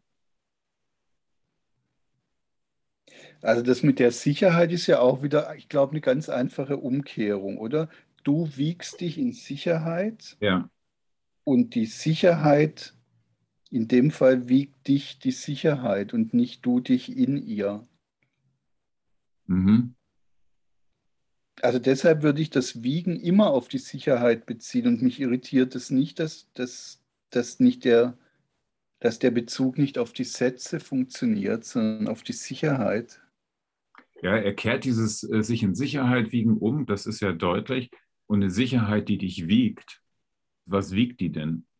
Ja, ja. Wiegt die, was, was ist das Ergebnis dieses, dieses Wiegens? Ist, äh, bist du dann schwer oder leicht? Oder? Ja, ja, ich meine, das ist ja eh so ein ganz komisches Bild, oder? Mhm. Also, sich in Sicherheit wiegen heißt doch, dass die Mutter die Wiege in Bewegung hält, oder? Oder so, das ist doch das Bild. Da ist jemand so sicher wie in einer Wiege und das hat mit Gewicht überhaupt nichts mhm. zu tun. Mhm. Aber so wie der Pastor das macht, hat es natürlich sehr wohl was mit Gewicht oder zumindest springt ein, springt ein das an, dass es vielleicht doch was mit Gewicht zu tun haben könnte. Andererseits ist das Bild ja fast klarer. Also die Sicherheit wiegt dich, so ist es ja tatsächlich, und nicht du wiegst dich in Sicherheit. Da, das kann man sich ja noch viel schwerer vorstellen, was das eigentlich sein soll. Wie wiege ich mich denn in Sicherheit? Mhm. Ich werde doch ja nicht mal gewiegt. Wie nennt man denn? Also ich werde in die Wiege gelegt und dann vielleicht so ein bisschen gewogen. Gewogen. Ja, gewogen, ja, gewogen, gewogen wird, ist, ist, das, ist die Waage. Ne? Das ist, äh, ja. ja, ja. Ja, aber vielleicht heißt es wirklich gewogen, wenn, also wenn die Mutter die Wiege wiegt, vielleicht werde ich dann gewogen. Ich kann mir das sogar vorstellen, das versteht nur niemand. Wie auf, auf den Wogen wird man hin und her geschwenkt. Aber jetzt nur mal für einen Moment angenommen, wir, wir verfolgen diese autobiografische Lesart doch. Was wäre denn dann der Sinn der Umkehrung? Also er wiegt sich, jetzt beziehen wir es wirklich mal mhm. auf die mhm. Securitate-Sache. Also das ist, widerstrebt mir, aber wirklich nur mal versuchsweise. Er wiegt sich in Sicherheit, dass das niemals ans Tageslicht kommt. So ist es wohl nicht, sondern die Sicherheit, na, du, es geht ja eigentlich auch gar nicht um die Sicherheit, es geht ja um die Sätze und nicht um die Sicherheit. Und um den Rand. Und um den Rand. Den Rand. Also der, Sicherheit und Freiheit sind eigentlich Pole, die dem Rand der Sätze gegenüberstehen. Noch kann dich keiner über den Rand verstoßen, den du nicht denkst. So, du bist nur in Sätzen in Sicherheit, also das wäre ja etwas anderes, als am Rand der Sätze zu sein, in, in, in Sätzen in Sicherheit zu sein. Ja. Und in Sätzen in Freiheit zu sein, wäre auch was anderes. Ja, ja. Als einen Rand zu haben, an, ja. den, an den man gestoßen ist. Ja, aber irgendwie legt es doch auch nahe, dass solange du den Rand nicht denkst, dass das eigentlich der Knackpunkt ist, oder? Mhm. Also erst wenn du anfängst, über den Rand nachzudenken, kann was passieren. Also vielleicht, oder ist es Unfug? Also dieses, noch kann dich keiner über den Rand verstoßen, den du nicht denkst. Also gelesen, als weil du ihn nicht denkst, kann dich keiner über den Rand verstoßen. Mhm. Seltsam, du bist nur in Sätzen in Freiheit, die dich wiegt. Und nur in, Setz, in Sicherheit und nur in Sätzen in Freiheit, aber in welcher? Ja, und in welcher, da wird es dann gleich wieder ungewiss, da ist man dann wieder bei den, bei den Rändern. Es ist eine absolute Ambivalenz in diesem am Rande des Denkens zu sein, denn es ist prekär, am Rande zu sein. Und darüber hinaus zu kommen, heißt aber auch möglicherweise in Freiheit zu kommen. Aber in was für eine Freiheit? Es ist eine Freiheit, die Schutzlosigkeit genauso bedeuten kann wie ein Entkommen. Ja, ja. Und gleichzeitig ist es ja auch so eine Relativierung, oder dieses am Rande denkst du, das heißt doch auch so ganz nebenbei, denkst du. Mhm. Das öffnet sich in so viele Richtungen, dass es wirklich ganz schwierig ist, das zu packen zu kriegen. Und vielleicht ist es aber auch wiederum Klartext, wenn man den Anfang dieses Satzes am Ende des Gedichtes so nimmt, am Rande des Denkens, solange du denkst, liegst du in Sätzen an Sätzen. Ne, solange du denkst, liegst du in Sätzen an Sätzen. Das ist ja auch so ein bisschen wie, ne, solange du das so machst, bist du in diesem, in diesem Satzzwang drin, aber auch gleichzeitig kannst du dir sicher sein, es geht so weiter. Genau, genau. Dir kann, solange du das so machst, kann dir nichts passieren. Ja. Noch ja. kann dich keiner über den Rand verstoßen, ja. solange du so denkst, am Rande des Denkens.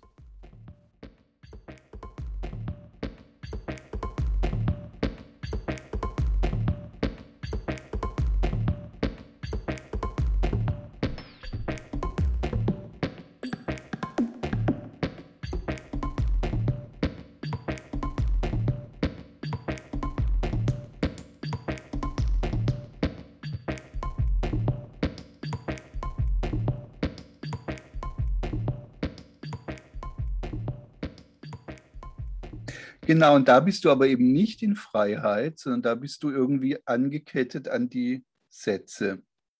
Mhm. Aber dafür sicher. Und solange du in diesen, gut, aber dann passen die letzten zwei Sätze trotzdem, also seltsam, du bist nur in Sätzen in Sicherheit, die dich wiegt. Punkt, Gedicht aus. Dann wäre es gut, dann wird es passen.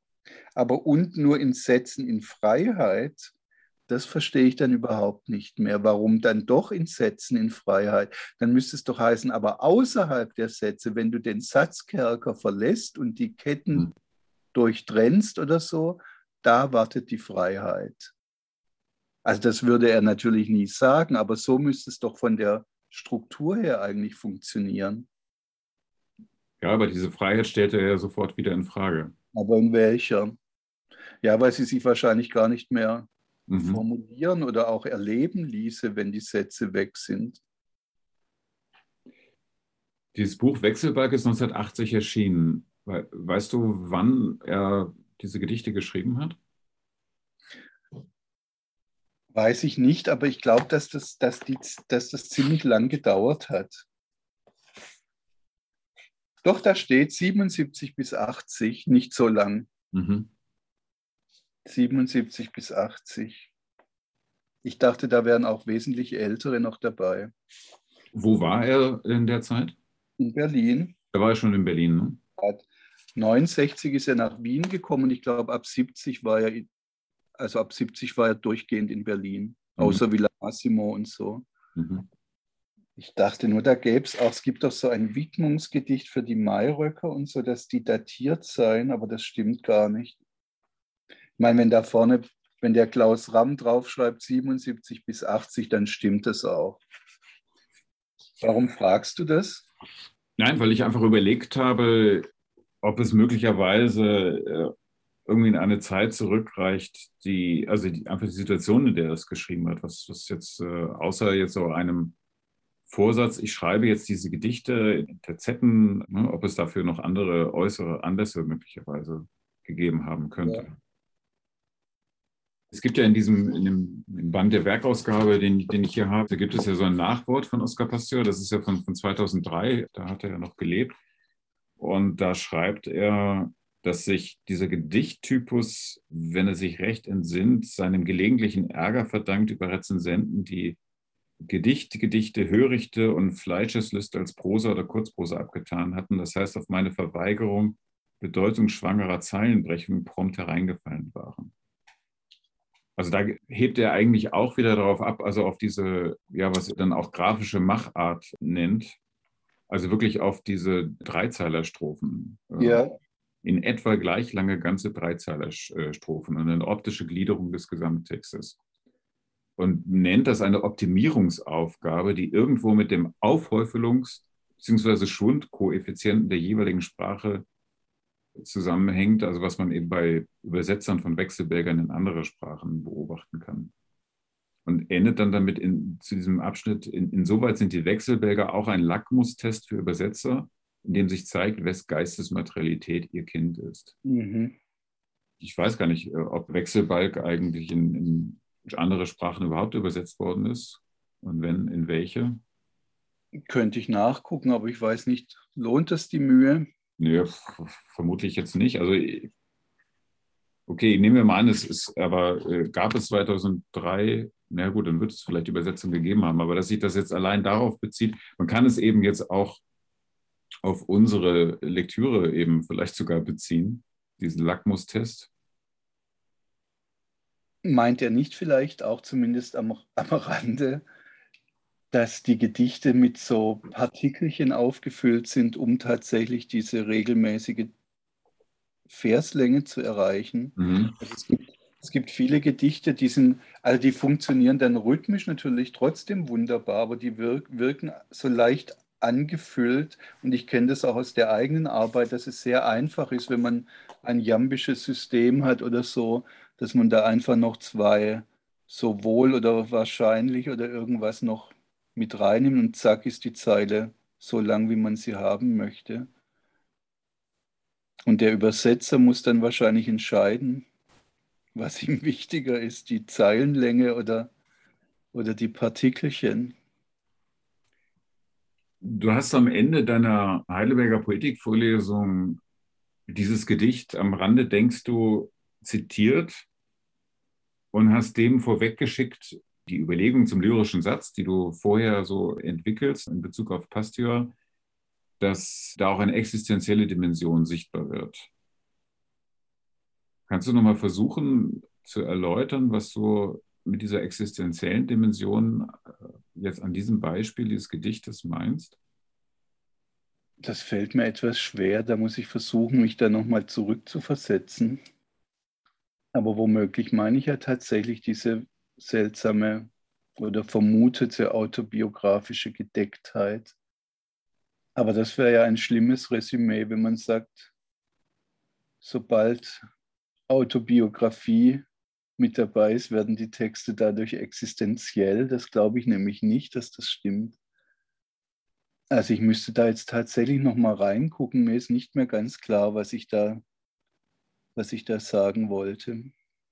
Ja, vielleicht muss man existenzielle Dimensionen auch gar nicht so sehr auf autobiografische Faktizität beziehen. Das, was wir gelesen haben jetzt, das funktioniert, würde ich behaupten, auch ohne den Bezug zu dem autobiografischen, auch ohne den Bezug zu dem heutigen Wissen, was wir über Oscar Pasteur haben. Und was wäre denn das existenzielle Moment? Ja doch trotzdem, dass die Tatbestände gegen die Sprache ausgespielt werden, oder? Also jetzt mal unabhängig davon, mhm. ob wir konkrete Autobiografie damit verbinden wollen, spielt er doch ein Spiel, was, was zumindest in Betracht zieht oder es für möglich hält, dass es im Gedicht was anderes auch geben könnte als nur Sprache und Struktur. Mhm. Vielleicht denke ich das mit dem Existenziellen. Da kommt man aber auf, wie sagt man, auf vermintes Gebiet, glaube ich. Also damit, so wenn ich das so argumentiere, wie ich es gerade probiert habe, dann ist es ja fast ein Qualitätsmerkmal, oder? als wär, wären Gedichte dann besonders hochwertig, wenn sie auf, nicht nur auf ihre Struktur und auf ihre Form vertrauen, sondern irgendwie das Leben auch mit reinholen. Ja, oder wenn, wenn Struktur und Form Teil dieser schon existenzielle Dimension repräsentieren. Ja. Ja gut, ich meine, die Möglichkeit gäbe es ja schon, oder? Dass man sagt, die Tatbestände sind eben ohne Sätze, ohne die Sätze nicht, nicht denkbar. Also siehe eben dieses Pastor-Gedicht zum Beispiel, wie wäre über die Tatbestände zu sprechen, außerhalb von Sätzen. Mhm. Aber das ist, glaube ich, nicht die Idee. Die Idee ist ja wahrscheinlich, also für Leute, die vielleicht ein eher, das meine ich jetzt gar nicht wertend, ein traditionelleres Lyrikverständnis haben, die würden ja wahrscheinlich sagen, diese Tatbestände, also ich muss die vielleicht gar nicht formulieren können oder wollen oder allein die Tatsache, dass ich die akzeptiere und denke, dass die irgendeinen Einfluss auf mein Arbeiten haben, ist schon so wesentlich, dass ich nicht von denen absehen kann. Aber das würde wahrscheinlich jeder sagen, oder? Dass man nicht ganz ohne die reale Welt klarkommt.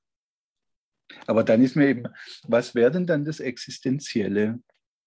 Wie, sag doch du mal, wie du das denkst, weil ich, ich, ich weiß wirklich nicht mehr, was ich da gedacht habe.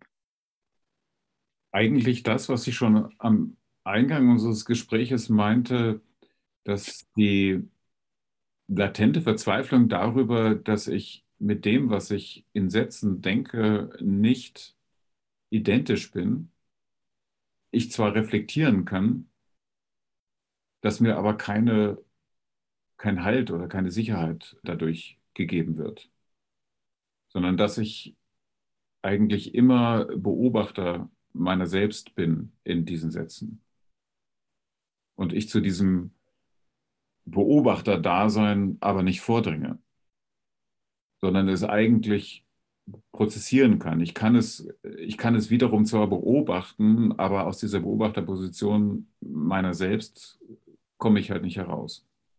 Dafür gibt es keine Sätze. Ich glaube, wenn du schreist oder weinst, kommst du da ja auch nicht raus, fürchte ja. ich. Ja, ja, das, das, das meine ich. Also es, es, gibt, es gibt dafür kein anderes.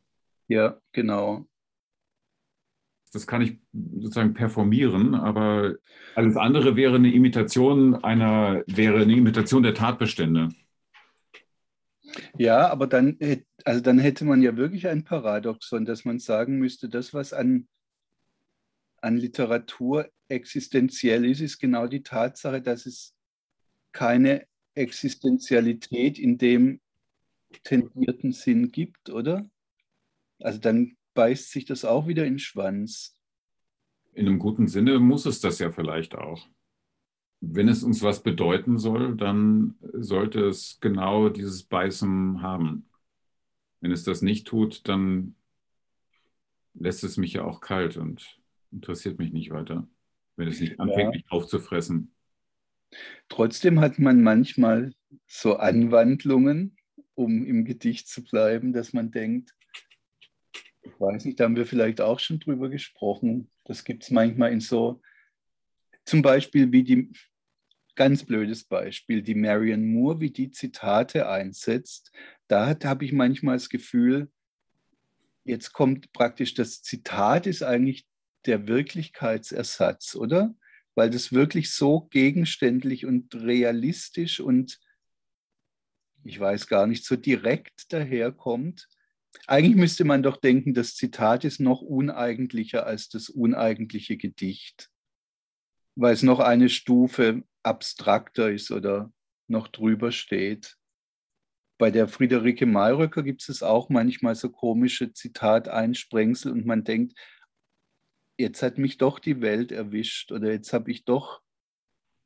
Aber es macht auch einen Unterschied, ob ich das Zitat so einbaue, dass es perfekt sitzt und sich einschmiegt und die Konturen des Zitates als Zitat nicht mehr sichtbar werden, oder ob ich die Fransen vom Rausreißen irgendwo eben zeige.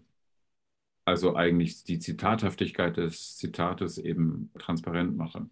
Ja, klar, ich meine, das ist ja eigentlich schon der ganze Witz bei Gottlob Frege, oder dass man, dass man sagt, wenn du, also wenn man Begriffe oder wenn man Wörter als Begriff verwendet, dass es dann automatisch was Gegenständliches kriegt. Also so könnte man ja auch sagen, dass ein Zitat einfach durch die Verwendung von Gänsefüßchen zum, zum Gegenstand wird. Und wahrscheinlich empfinde ich das auch ganz ähnlich. Mhm.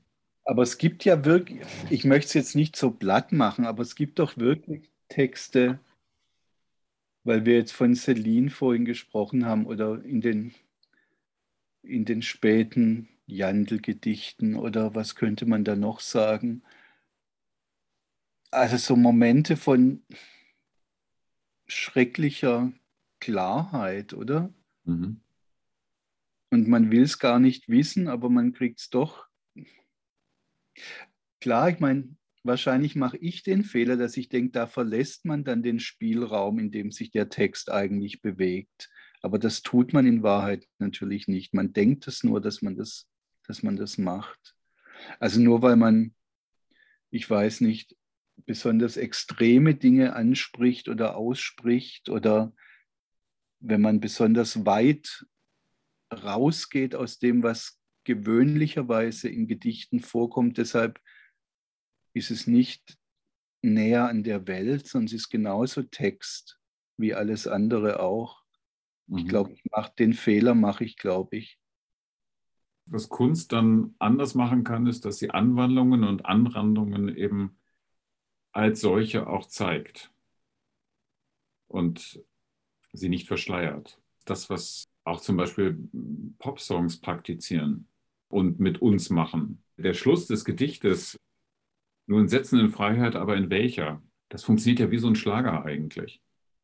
Wir werden in so eine melancholische Sphäre entlassen, wo die, Verzweiflung über eine mögliche Freiheit irgendwie in Frage gestellt wird. Das könnte auch irgendein Popsong, ein, ein Schlager sein, der der so melancholisch irgendwie nachhalt. Ja, oder vielleicht. Die hören wir immer wieder, äh, egal ob wir den, uns an den Rest des Gedichts erinnern, aber äh, du bist nur in Sätzenfreiheit, aber in welcher? Der Seufzer, der ist doch da gleich mitgedacht, oder? Ja, vielleicht eher so Reinhard May, oder? Ja, ja. Ja. Ja, das ist gut, was du sagst. Das leuchtet mir total ein. Ich meine, darüber könnte man natürlich auch sprechen, über, über das Gestische, was solchen, solchen Texten innewohnt. Oder ich meine, das, was, was der Pastor Satz nennt, da könnte man ja auch als Geste drüber sprechen und dann könnte man sehr gut über dieses Schlagerphänomen, könnte man sehr schön mit einbeziehen, glaube ich, dass er natürlich wirklich immer, immer wieder eine Position einnimmt, aus der er immer wieder aufs Neue spricht und mit jedem Satz vielleicht eine neue und wir denken immer, er spricht aber doch aus derselben Position. Das tut er aber wahrscheinlich nicht. Er benutzt immer wieder neue Gesten und spricht von anderen Positionen aus. Und deshalb haben wir, glaube ich, so große Schwierigkeiten, das schlüssig zu lesen, das Gedicht, weil er nicht stringent von einer Position ausspricht, sondern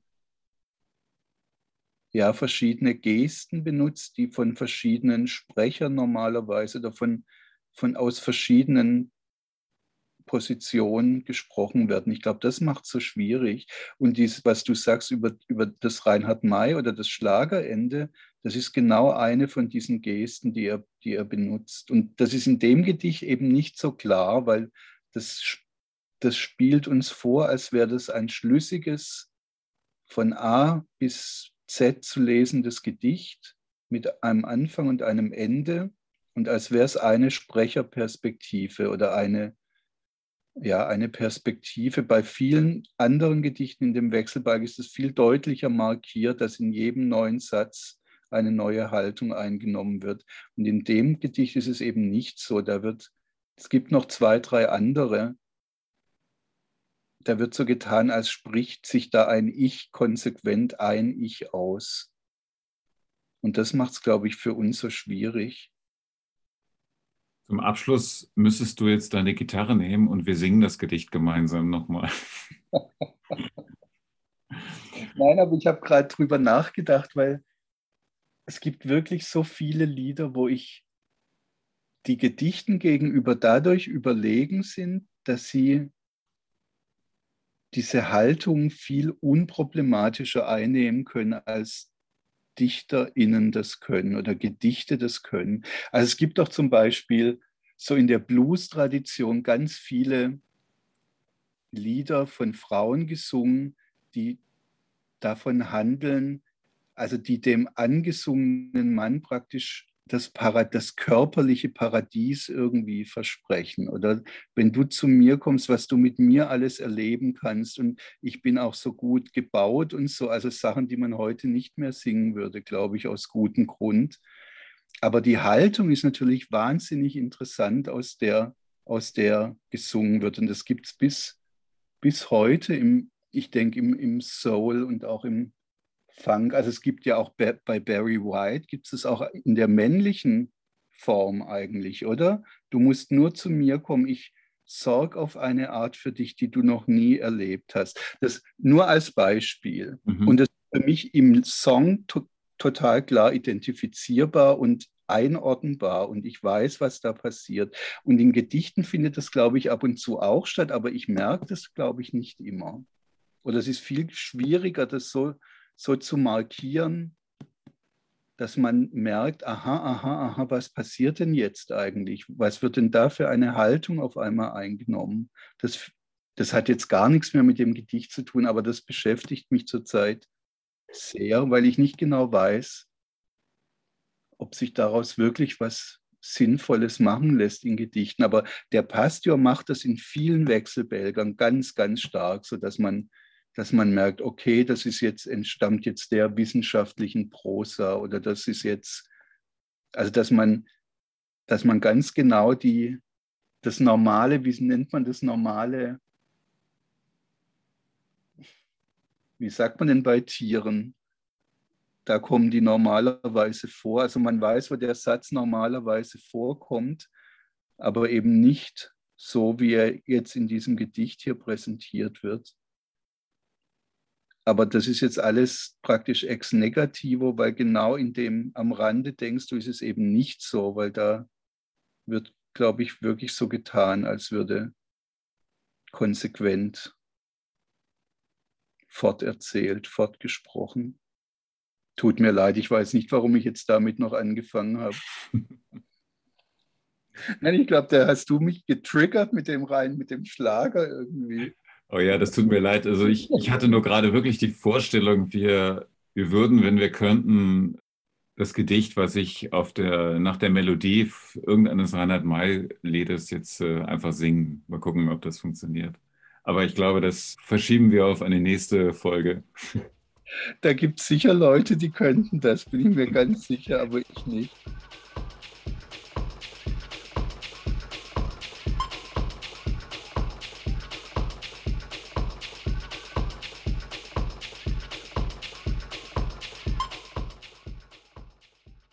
Zu den Rändern und den Theorien der Literatur für heute. Nächste Woche in der kommenden Folge spreche ich mit Katharina Polladian und Abdelrahman Al-Kalak.